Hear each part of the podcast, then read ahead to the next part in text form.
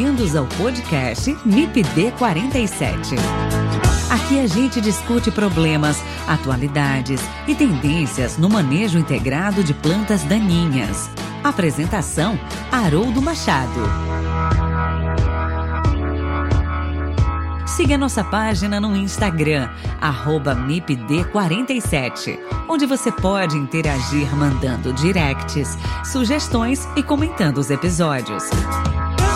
Você também pode ouvir os episódios e interagir através do nosso site www.mipd47.com.br e entrar em contato pelo e-mail mipd47podcast@gmail.com.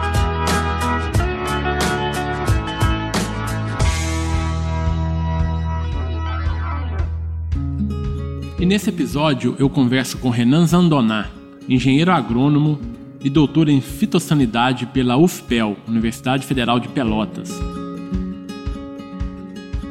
Nós vamos conversar sobre um gênero de plantas daninhas que tem trazido prejuízos a agricultores em diferentes regiões do Brasil, o gênero Amaranthus. As plantas das diferentes espécies desse gênero são conhecidas como caruru.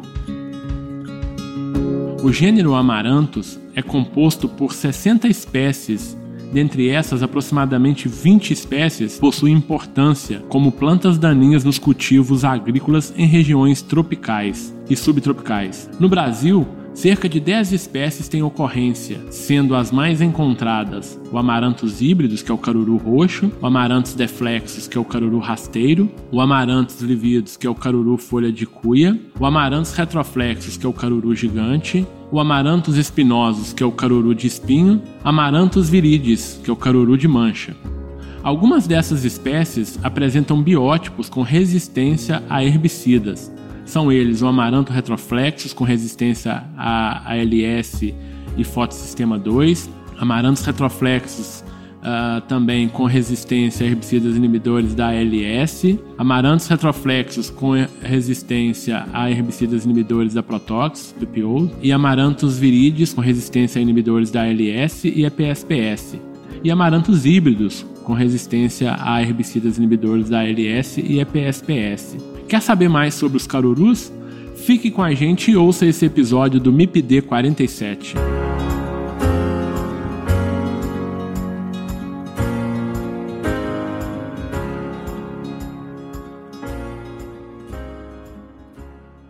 Olá, Renan, boa tarde, tudo bem com você? Boa tarde, professor Aroldo, tudo bem? Tudo jóia, Renan. É um prazer ter você aqui no MIPD 47 para a gente bater um papo bem gostoso, bem descontraído aqui, né? Falar um pouquinho sobre amarantos, né? Um gênero com plantas que tem causado aí sérios problemas, né? Para os agricultores aí de modo geral, né? Nós vamos abordar isso aqui no nosso bate-papo. Seja muito bem-vindo, viu, Renan? Certo, Haroldo, muito obrigado. Eu agradeço o seu convite. É uma enorme satisfação poder participar desse episódio e poder contribuir com algumas informações para esse projeto que é do seu podcast voltado ao manejo integrado de plantas daninhas. Bacana, Renan. Ô Renan, e para quem não te conhece ainda, você, você pode se apresentar para os nossos ouvintes, por favor? Falar um pouquinho da sua trajetória? Claro. Bom, meu nome é Renan Ricardo Zandoná, eu sou engenheiro agrônomo, formado pela Universidade Federal do Pampa, campus Itaqui, e fiz mestrado e doutorado no programa de pós-graduação em fitossanidade da Universidade Federal de Pelotas. Atualmente eu sou professor substituto na Faculdade de Agronomia Eliseu Maciel, na Universidade Federal de Pelotas, onde ministro algumas aulas nas disciplinas de biologia e manejo integrado de plantas daninhas e também trabalho junto com o professor Dirceu Agustineto em alguns projetos de pesquisas voltado ao manejo de plantas daninhas na cultura do arroz, soja, milho e trigo, e também focamos na parte ecofisiológica de plantas daninhas e nos casos de resistência a herbicidas. Bacana, Renan. E vocês estão com projetos aí também já específico com amarantos, né? Exato, exato. Estamos com projetos de identificação a nível molecular para caracterizar mesmo essas espécies que são resistentes e também experimentos relacionados ao mecanismos de resistência e para desvendar ou bolar diferentes estratégias de manejo para essas espécies. Bacana, Renan. E é sobre isso que a gente vai conversar então daqui a pouco, né? Mas antes de conversar, né, Renan, só queria comentar aqui, conheci você lá no Campeonato Brasileiro de Herbologia, né? Lá na, na estação da, da AgroScience, né? Quantas vezes, Renan, você foi campeão desse, desse torneio aí, né? Do, do Campeonato Brasileiro de Herbologia? Exatamente, nos conhecemos lá em Mojimirim, né? E eu participei dos dois primeiros campeonatos de herbologia e tive a felicidade de, de ser contemplado com a primeira colocação. Depois disso, Bacana. nós paramos. A organização limitou, né, Renan? É, não é, poderia limitou. participar mais não, né? Chega, não pode.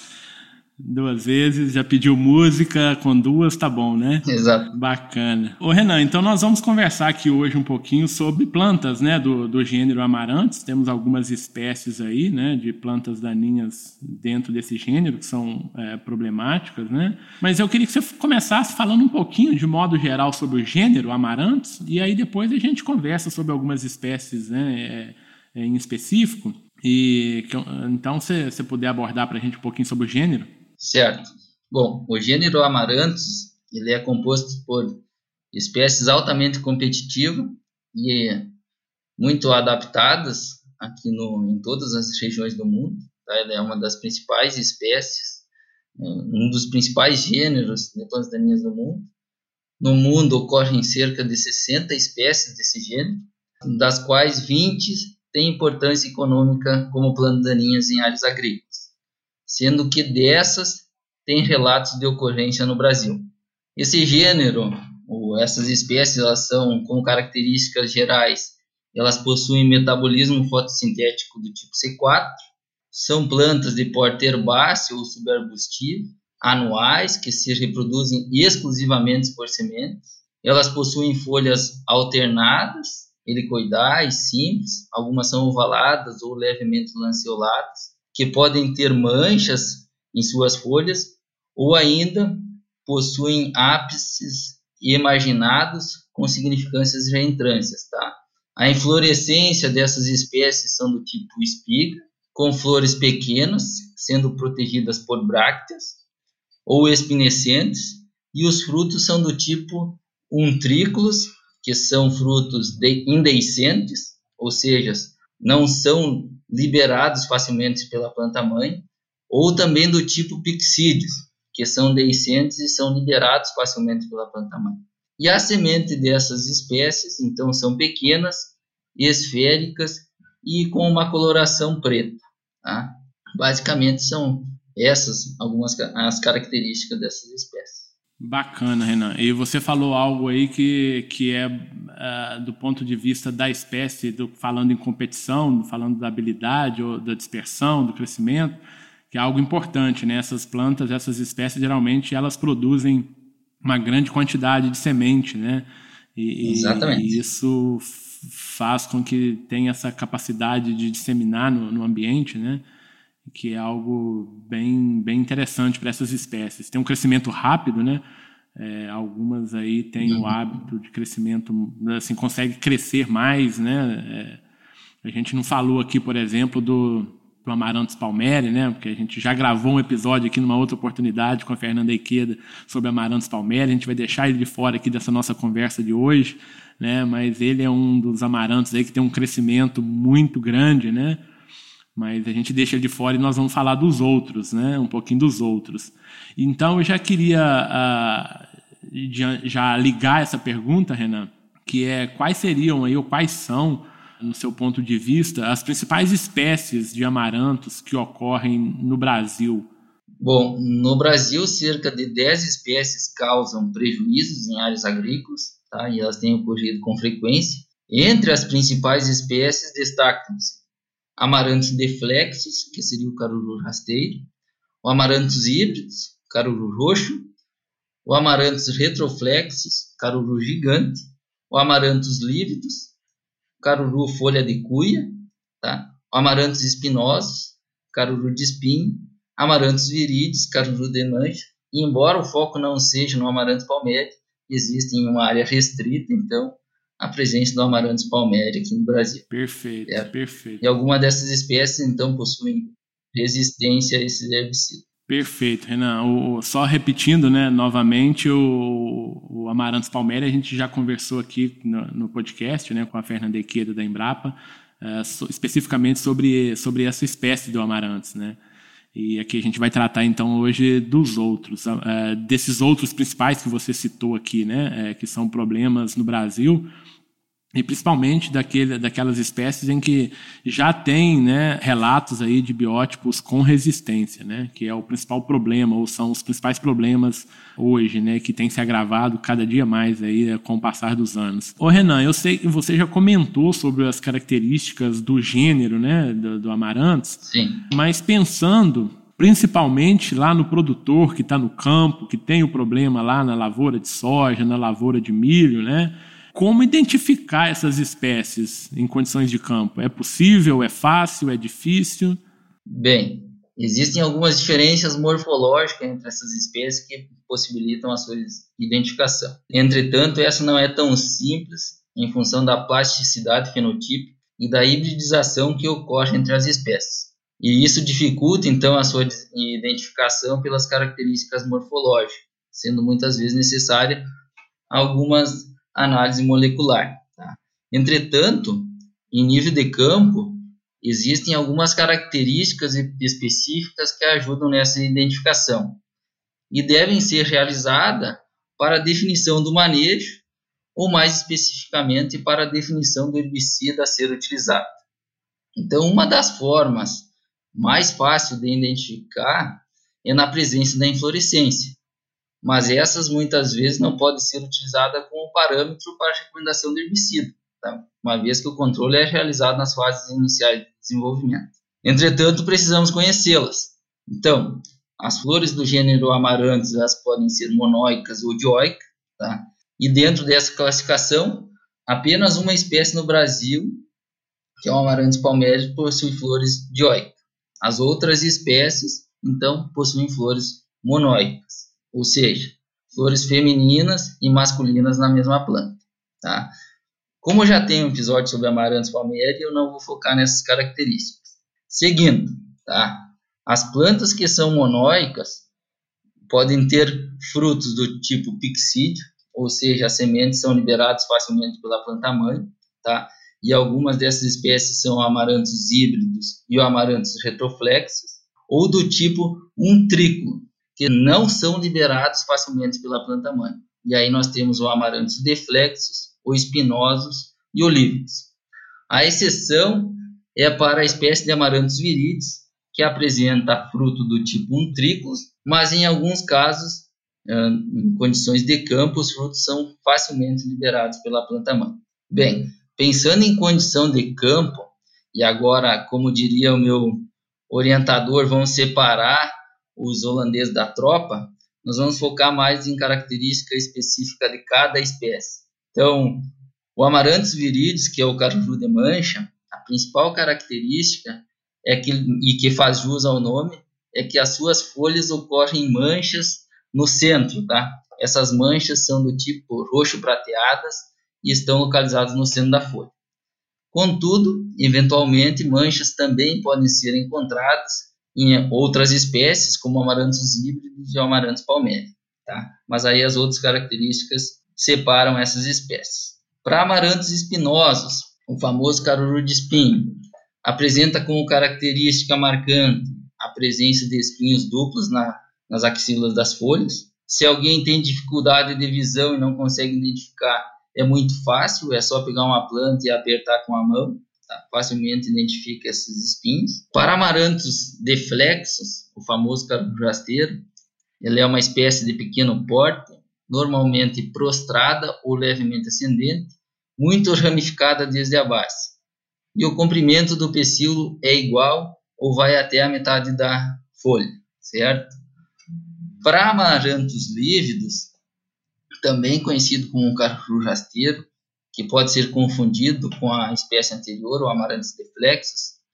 A diferença é que no ápice das folhas, para amarantos lívidos, tem uma maior reentrância. Tá? Então, essas folhas têm uma, uma nervura central no ápice da folha maior, certo? o pecíolo é igual ou duas vezes o tamanho da folha também. Essa é uma das características que a diferencia. Para amarantos retroflexos, o famoso caruru gigante, tá? Ele possui esse nome porque com frequência ele atinge grande porte, acima de 2 metros. Ele já tem um caule mais reto e bem ramificado desde a base, tá? E uma das características marcantes da espécie é a coloração rosa ou avermelhada das raízes. O pecíolo da folha possui a metade do comprimento do limbo foliar e a folha possui base cuneada e ápice agudo. Tá?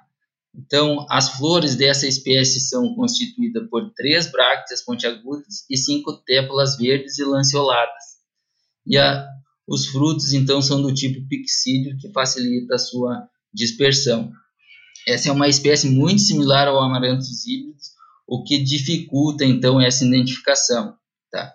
Então, agora, por último, vou falar mais sobre o amaranthus híbridos, tá? que ele é conhecido como o caruru roxo, porém, ocorrem algumas diferentes variedades devido ao alto polimorfismo dessa espécie. Tá? Então, assim, algumas plantas que possuem coloração verde, elas podem ser da variedade Patulus, ou purpúrea são da variedade Paniculatus. Então, existe essa diferenciação entre coloração. Ela é uma planta ereta, com porte variável, dependendo das condições ambientais. Ela pode atingir de 20 centímetros até 2 metros de altura. Tá? O pecíolo das folhas são maiores que a lâmina foliar e as folhas são simples, alternadas com crescimento em roseta. Tá? E para essa espécie, normalmente ocorre a presença de pelo na ponta das folhas similar a que ocorre ao Amaranthus palmeri. Então, é uma espécie muito similar ao, também ao Amaranthus retroflex, porém, podem ocorrer raízes avermelhadas, principalmente nas variedades paniculatas. Então, essa é uma diferença. E aí, para nós diferir essa espécie, nós temos que partir para a estrutura floral, que seria o tamanho das tépalas, que são lanceoladas e ovaladas, com ápice agudo sempre maiores que os frutos. É uma espécie, então, muito similar a amarantos retroflexos, porque podem ocorrer raízes avermelhadas, principalmente na variedade paniculatus. Porém, ela difere-se pelas tépalas, que são lanceoladas e ovaladas, com ápice agudo, sempre maior que os frutos. Tá? Ainda também para essa espécie podem ocorrer manchas avermelhadas ou acinzentadas nas folhas que podem ser confundidas com amarantos viridis. Tá? E uma das principais características então da, do amarantos híbridos que as distingue das outras espécies de caruru é que na inflorescência ocorrem espinhos e o que não ocorre nas outras a não ser no amaranto palmeri. Então essas são as eu diria que são as principais características que diferenciam essas espécies no campo. Bacana, Renan, muito bacana. Depois dessa aula de biologia de amarantos aí, tenho certeza que os nossos alunos não vão errar isso mais nas provas, né? Bem legal. E fica também uma dica aí para os nossos ouvintes, né? Quem quiser saber um pouco mais dessas características, né? É, tem alguns materiais disponíveis na internet. Eu vou citar só um aqui que é um documento, né, a série de documentos da Embrapa, o número 348, em que é, o gazieiro né, e colaboradores lá, eles fazem uma caracterização do, e manejo de amarantos palmeri. E lá ele faz uma tabela comparativa com todas essas características que, que você é, colocou aqui, né? Tá bem, tá bem legal. Então, principalmente os nossos alunos aí quiserem conhecer um pouco mais, né? É só ir lá. Você está ouvindo o MIPD 47 com Haroldo Machado.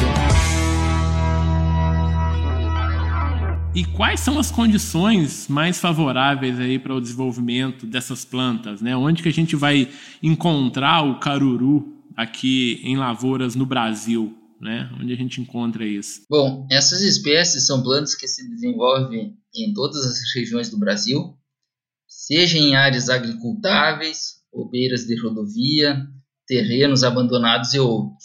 Tá? As espécies do gênero Amaranthus, elas geralmente germinam em temperaturas acima de 7,6 graus Celsius. mas com temperatura ótima de germinação próximos a 35 graus, sendo que a, o percentual e a velocidade de germinação são mais favoráveis em temperaturas alternadas entre 20 e 30 graus Celsius. Tanto temperatura quanto luz são fatores muito determinantes para a germinação da maioria das espécies de amarantos. A exceção é para amarantos híbridos, que não dependem de luz para germinar. Mas para as outras espécies, a ausência de luz reduz em torno de 50% a taxa de germinação. Ainda, então essas espécies de amarantos elas germinam e se desenvolvem muito bem em uma ampla faixa de pH e de textura de solo e toleram baixas condições nutricionais. São plantas com metabolismo fotossintético C4, o que lhes confere uma maior eficiência fotossintética, e a temperatura ideal de desenvolvimento para essas espécies varia de 30 a 45 graus. Com base na temperatura, existe uma variação de ciclo, certo? Sendo que temperaturas abaixo de 25 graus Celsius, o ciclo de vida dessas plantas é em torno de 100 dias. Em temperaturas maiores que 25 graus Celsius, então o ciclo dessas plantas gira em torno de 160 dias. Outro detalhe importante: embora elas respondem à temperatura, elas entram em estágio de florescimento em condições de dias curtos. Tá? E essas características, então, estimulam a produção e o número de sementes que são produzidas. Então, essas são as condições gerais para o desenvolvimento desse gênero. Obviamente, existem alguns detalhes maiores, mais pontuais, para cada espécie, mas esses, de forma geral, são as condições favoráveis para o desenvolvimento das espécies.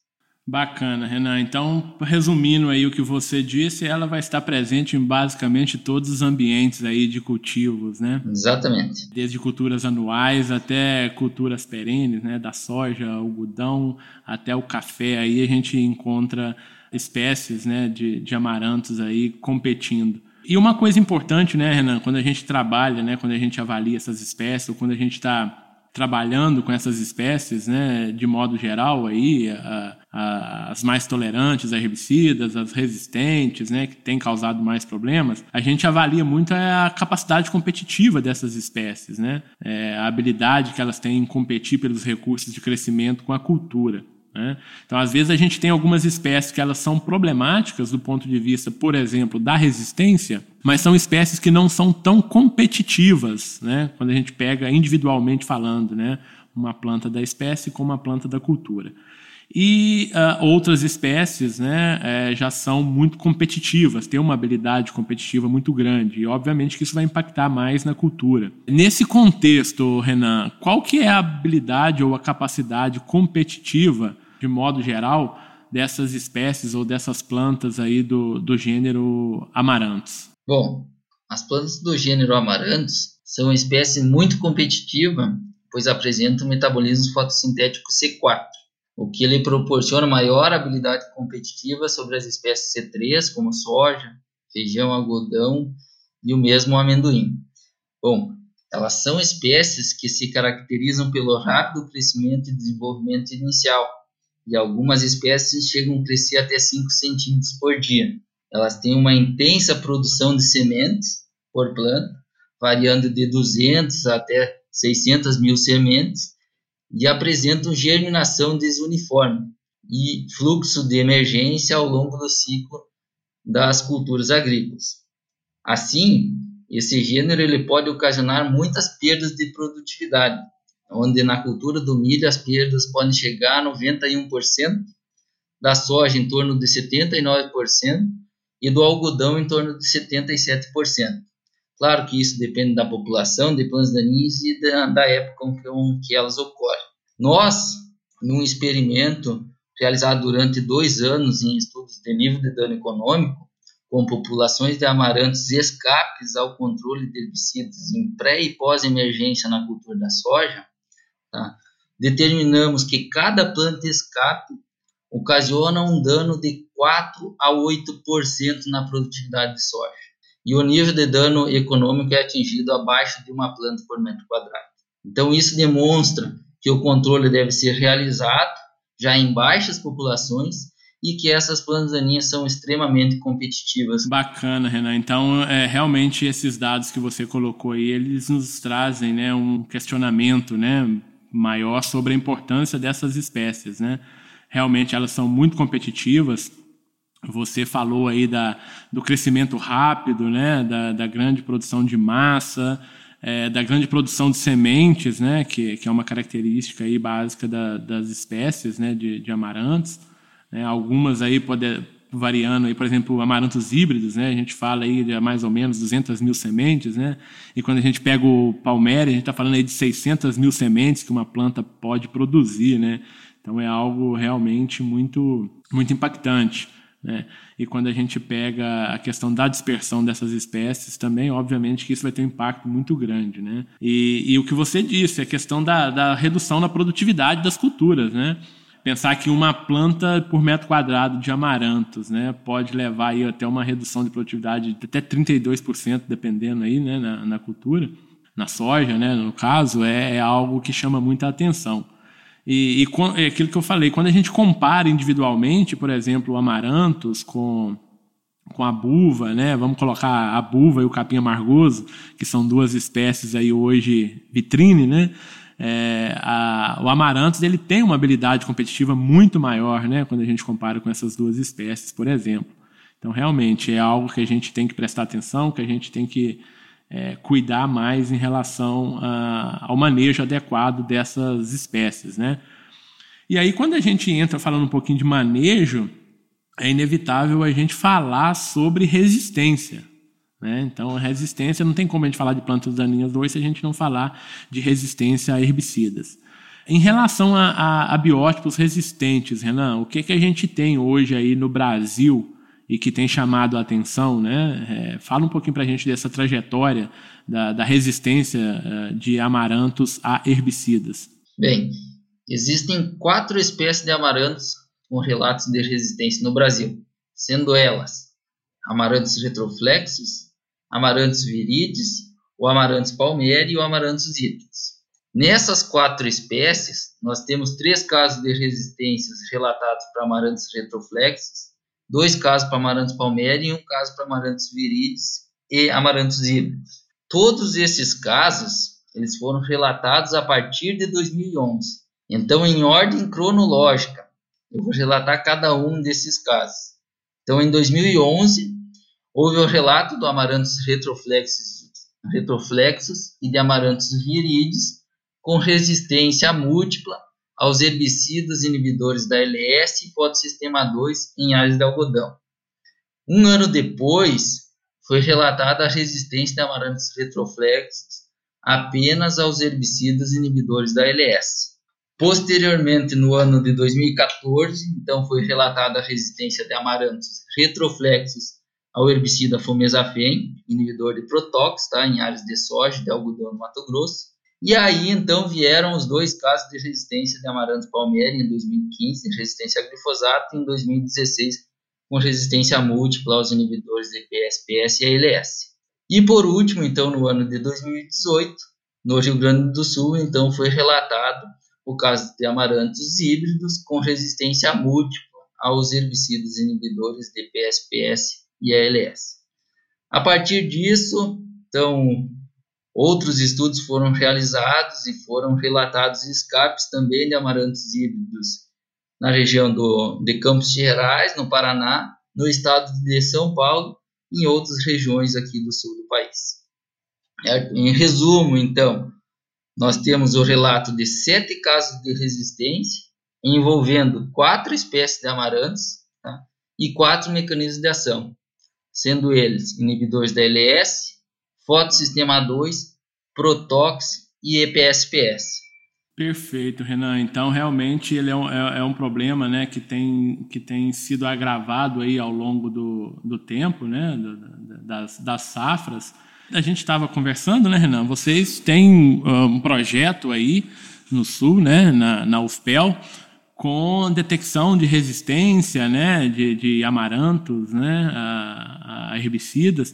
Fala para a gente um pouquinho desse projeto, como que está, quais os levantamentos que, os levantamentos que vocês estão fazendo. Passa um overview para a gente.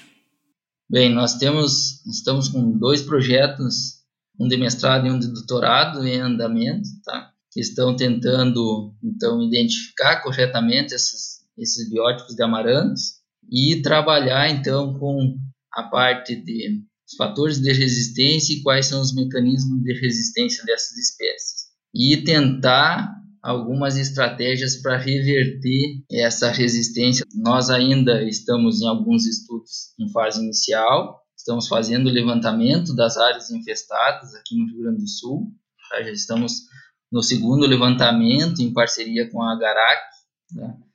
E com base nesses levantamentos estamos selecionando alguns biótipos, e aí tem biótipos de amarantos híbridos, biótipos de retroflexos, ou mesmo apenas de uma dessas espécies, porém com algumas características muito similares.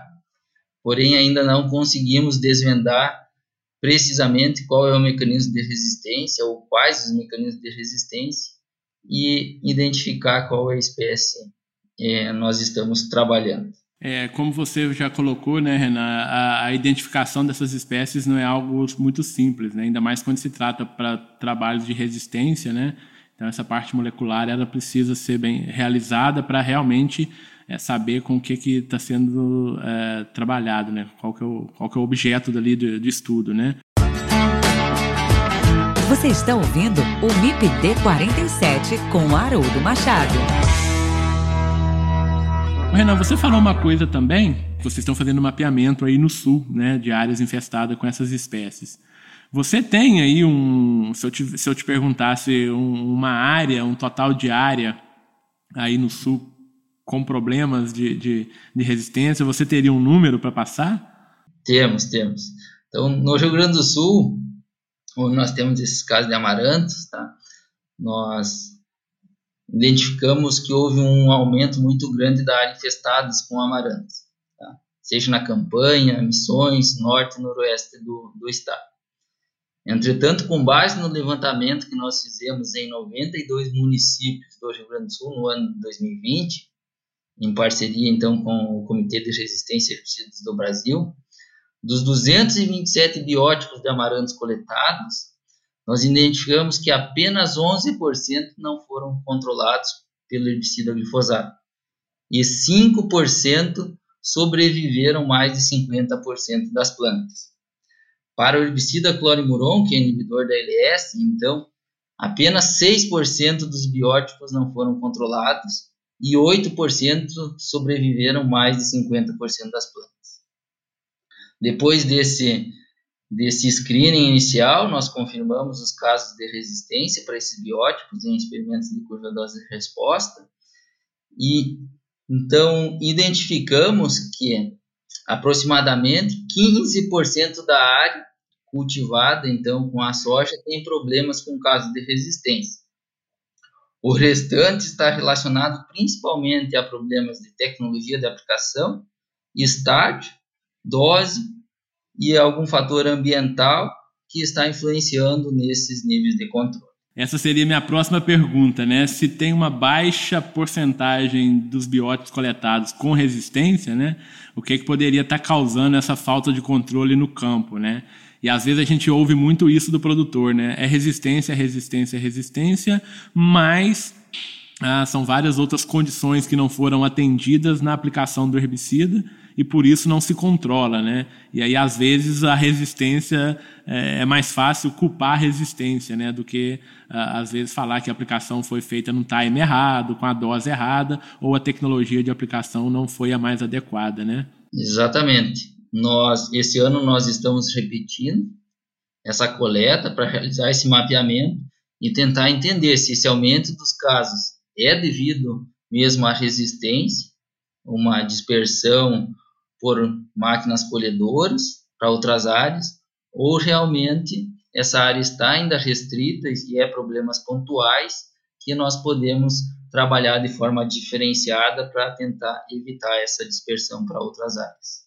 Uma coisa que você falou também, né, Renan, que é característica aí do, de algumas espécies, né, do, do gênero de modo geral, vamos colocar aqui, é a capacidade de hibridação interespecífica, né? Então isso eu acho que é um problema sério também do ponto de vista da resistência, né? Em que esses genes, né? Eles podem ser, podem migrar, vamos colocar aqui para outras, para outros materiais, né? E isso ser um problema também sério, concorda? Sim, existem alguns trabalhos que apontam que menos de 5% de hibridização ocorre entre as espécies. Se for ver, não é um número muito elevado, porém, em função do número muito alto de sementes que uma planta é capaz de produzir, essas características de resistência poderiam ser facilmente transmitidas para outras espécies ou, e outros biótipos de amarantos. Então, é uma questão primordial restringir essa dispersão da resistência aqui no sul e em todo o Brasil. Perfeito. O, Renan, uma outra coisa também que chama a atenção quando a gente olha para os nossos vizinhos, né? Vamos pegar aí a Argentina, né? Na Argentina a gente já, já, já existe, na verdade, né, relatos, né, de plantas, né, já tem algum tempo, né, de biótipos com resistência a, a glifosato, né, com resistência a herbicidas inibidores da LS, Protox também, né, mas o que tem chamado a atenção lá são as resistências a herbicidas auxínicos, né, a gente pegar a 2,4-D, o dicamba, por exemplo, né, que são novas tecnologias que estão aqui é, em processo de implantação aqui no Brasil, né, pegar soja, por exemplo, Uh, e aí eu, eu faço uma pergunta para você: existe algum risco? É óbvio que o, risco ele sempre existe, né? Mas uh, qual a sua a sua colocação, o seu, uh, o seu raciocínio sobre esse problema na Argentina, né? O que que isso pode afetar a, gente aqui no Brasil? Bem, esse problema ele pode ocorrer ele é muito preocupante. E aí, por que, por que isso? Bom, nós já utilizamos por vários anos esse mecanismo de ação para o controle de bulbo e outras plantas daninhas tolerantes ao herbicida glifosato antes da semeadura das culturas de verão e também em cereais de inverno, tá? pós-emergência. E nós já temos problemas de buva resistente a 2,4-D no Brasil, certo? Tá? Então é bem provável que teremos problemas também com amarantos aqui no, no Brasil ou no Rio Grande do Sul. E isso pode vir basicamente de duas formas, na minha opinião. A primeira é ele ser importado da Argentina até o Brasil, e isso pode ocorrer com compras de máquinas, equipamentos, animais ou insumos agrícolas. Como todos sabem, a Argentina faz divisa com o Brasil e o local onde esses biótipos foram relatados está a menos de 450 quilômetros aqui do Rio Grande do Sul, tá? então não é uma distância muito grande. Se o Amaranthus palmeri chegou no Brasil importado dos Estados Unidos, por que, que esse biótipo não pode chegar até aqui? Então, ele pode chegar por essas formas. E o segundo, nós podemos selecionar apenas por pressão de seleção porque nós continuamos empregando esse mecanismo de ação e, como você comentou, as novas tecnologias que estarão disponíveis para, para o agricultor apresentam tolerância aos herbicidas hormonais. Tanto a tecnologia Enlist, tolerante ao 2,4-D, quanto a Extend, que é tolerante ao DICAM. Então, se nós já utilizamos esse herbicida para dessecação, imagina quando nós começar a utilizar em pós-emergência da soja a pressão de seleção será muito, muito grande e a probabilidade de selecionar um biótipo resistente também. Mas eu diria que antes do amaranto se tornar resistente aos herbicidas hormonais, será selecionado biótipos com resistência a protóxicos. Perfeito. A probabilidade é muito grande em função do manejo empregado para controle com esse mecanismo de ação. Perfeito porque o, o Protox ele tem sido mais utilizado, né, Renan? Ele é utilizado em pré e pós-emergência na cultura da soja. Então, a pressão de seleção Exato. que esse mecanismo está sofrendo é muito grande. Então, a tendência é nós ter problemas. Exato. E já existem casos com problemas de de amarantos resistentes a protóxicos. E isso só, só reforça o que a gente sempre aborda, né, Renan? O, o, a aplicação correta da, da, tecnologia, né? entender o herbicida, o posicionamento do herbicida, qual o melhor herbicida para a situação. Né? Então, nem sempre aquele que resolve a curto prazo é a melhor opção. Né? Então, às vezes, é, é, é seguido aí algumas receitas que estão dando certo no momento, mas se não tiver esse, esse rodízio, nessa rotação de produtos, a gente pode perder esses herbicidas num curto espaço de tempo, né? Então, realmente fica, fica essa dica importante aí para os nossos ouvintes, né? O, o, Renan, e pensando em manejo aí dessas lavouras onde tem uh, esses biótipos com resistência, como fazer um manejo mais assertivo, né? Nessas situações aí, pensando principalmente em soja, por exemplo. Tá. Bom, os principais manejos eles envolvem a adoção de estratégias culturais e o controle químico, mas também nós temos que focar em medidas preventivas e no controle mecânico. O manejo para amarantos com resistência ele é muito mais complicado, porque ela é uma planta daninha de pré e pós-emergência das culturas de verão, como a soja, milho e algodão, e a espécie ainda apresenta longos períodos de emergência, e os, em função do seu rápido crescimento e desenvolvimento, consegue ganhar essa competição e acabar renovando o banco de semente. Certo? Então, focando mais para a cultura da soja, o que tem apresentado resultados eficientes de controle são o uso de herbicidas em pré e pós-emergência, associado à manutenção da cobertura de solo. Ou seja, níveis de palha acima de 4 toneladas por hectare tá? como apresentam reduções de 30% a 60% no desenvolvimento de amarantos retroflexos e mesmo do tuberculatus ou do amarantos palmério, com a utilização de aveia preta, centeio e trigo mourisco. Tá? Então, essas plantas de cobertura seriam utilizadas durante o inverno aqui no sul. Tá? Pensando mais no controle químico, na dessecação antes da semeadura da cultura da soja. Nós podemos utilizar diferentes mecanismos de ação, tá? E alguns trabalhos nossos têm demonstrado que 2,4-D, dicamba, salfenacil e glufosinato de amônio controlam bem essas espécies em pós-emergência, tá? Então poderiam ser utilizados antes da semeadura da soja, mas sempre lembrando de respeitar o período de carência antes da semeadura, principalmente dos hormonais, tá? Um detalhe importante também, safenacil e glufosinato de amônio, eles precisam ser aplicados em plantas menores, mais pequenas, tá? Quando existem plantas maiores que quatro folhas, já não controlam direito, a, a eficiência de controle diminui.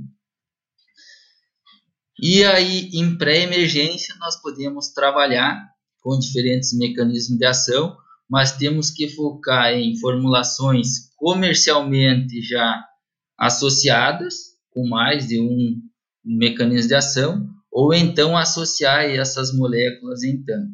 Os mecanismos de ação, então, que poderiam ser utilizados em pré-emergência seriam os inibidores de protox, como exemplo, sulfentrazone, flumioxazin e mesmo o fomesafen, inibidores de fotossistema 2, metribuzin e diuron, inibidores de ácidos graxos de cadeia longa ou inibidores de parte aérea, como S-metalaclor e alaclor, e mesmo inibidores da enzima LS, como imazetapir.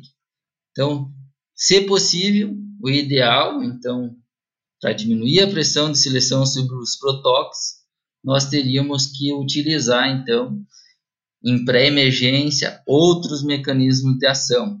Porque em pós-emergência da soja, da soja, no caso, resistente a glifosato, nós vamos utilizar basicamente para controle de amarantos com resistência múltipla aos inibidores da LS e EPSPS, os inibidores de protóxicos. Perfeito. Em geral, esses herbicidas eles apresentam também um certo nível de controle em plantas menores. Em plantas maiores, esse controle não é tão eficiente. Perfeito, Renan. Ô Renan, então, assim, agora para a gente né, é, ir para os finalmente aqui da nossa conversa, né, essa conversa muito produtiva, quais são as recomendações aí que você tem para o futuro dessa planta daninha, Renan? O que, é que você vê no horizonte aí dessas espécies de plantas daninhas aqui do gênero Amarantos? Bom, essa é uma excelente pergunta, pois o futuro é incerto, o presente é curto e o passado não volta. Assim, nós precisamos tomar uma atitude agora Tá? E fazendo menção à frase da autora Bárbara Koch. Tá? Então, em áreas onde ainda nós não temos problema de resistência ao glifosato, é fundamental nós diminuir os riscos para a evolução da resistência a, esses, a esse mecanismo de ação. De que forma? Precisamos mudar a forma com que manejamos as plantas daninhas, pois o controle químico está se tornando insustentável em função de apenas nós adicionarmos um outro herbicida no sistema, quando uma planta daninha não é mais controlada pelo aquele herbicida que era utilizado. Então, se isso não mudar, logo vai aparecer biótipos de amarantos resistentes a protox, depois a mimetizadores de auxina, inibidores de HPD e assim por diante.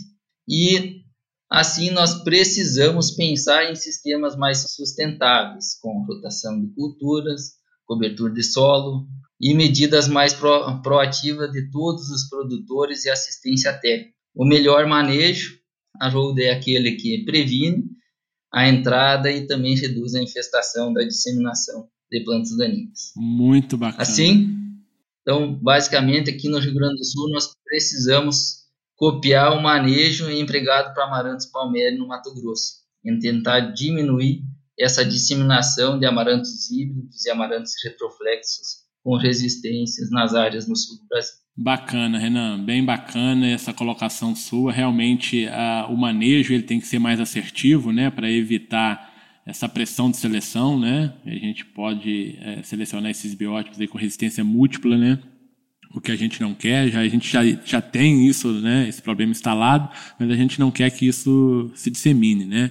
Para as outras áreas. Então, esse manejo ele é fundamental você colocou ah, importantes opções aí de manejo cultural, palhada, né, uso de palhada, de cobertura mortas aí como alternativas também de manejo, né, e que o produtor precisa realmente usar essas alternativas, né. O herbicida ele é mais simples, ele é mais rápido, ele a curto prazo é mais fácil, né, mas pode trazer problemas depois. Então sempre conciliar alternativas de controle é a melhor ferramenta de manejo. Ok, Renan, estamos chegando aí ao final da nossa conversa. Muito obrigado pela participação. Eu estou aqui no Rio, você no Rio Grande do Sul. Hoje eu não tive, não tomei um banho de café, né? É, estamos longe, nos diferentes rios, né? Você do Sul e eu de Janeiro. Novamente, muito obrigado, tá, pela sua participação. Foi um prazer ter você aqui. Muito sucesso aí na sua vida profissional e espero contar com você em novas oportunidades aqui também no MIPD 47. Se você quiser fazer as suas considerações finais, por favor. Obrigado, Haroldo. Eu que agradeço novamente essa oportunidade. Fiquei muito feliz com o convite e no que precisar estamos disponíveis. Só para os ouvintes entenderem, então, no segundo campeonato, quando eu fui cumprimentar o Haroldo, eu acabei, ele estava tomando café eu acabei batendo no braço dele e derrubando café na camisa. Então, aconteceu esse fato meio constrangedor, mas serviu só para reforçar a nossa, nossa amizade. Perfeito. Histórias para contar, né, Renan? Muito bem. Hoje não teve esse problema. Hoje tá, a gente está longe, né? Infelizmente, conversando de longe. Mas é isso, Renan. Muito obrigado, cara, novamente, por esse bate-papo tão produtivo, né? Que a gente teve aqui hoje, esclarecedor, né? A palavra correta. Né? Tenho certeza aí que os nossos ouvintes vão gostar muito desse bate-papo aqui hoje. Então, novamente, muito obrigado, um abraço e aos meus ouvintes, até o próximo episódio do MIPD 47. Se você gostou desse episódio, compartilhe no Instagram marcando o arroba MIPD47. Se quiser enviar sugestões, o e-mail é o mipd47podcast.gmail.com. Ouça também os outros episódios em www.mipd47.com.br. Siga o MIPD47 na sua plataforma de podcasts preferida e também no nosso Instagram, o arroba MIPD47. Este podcast foi editado por Felipe Mux.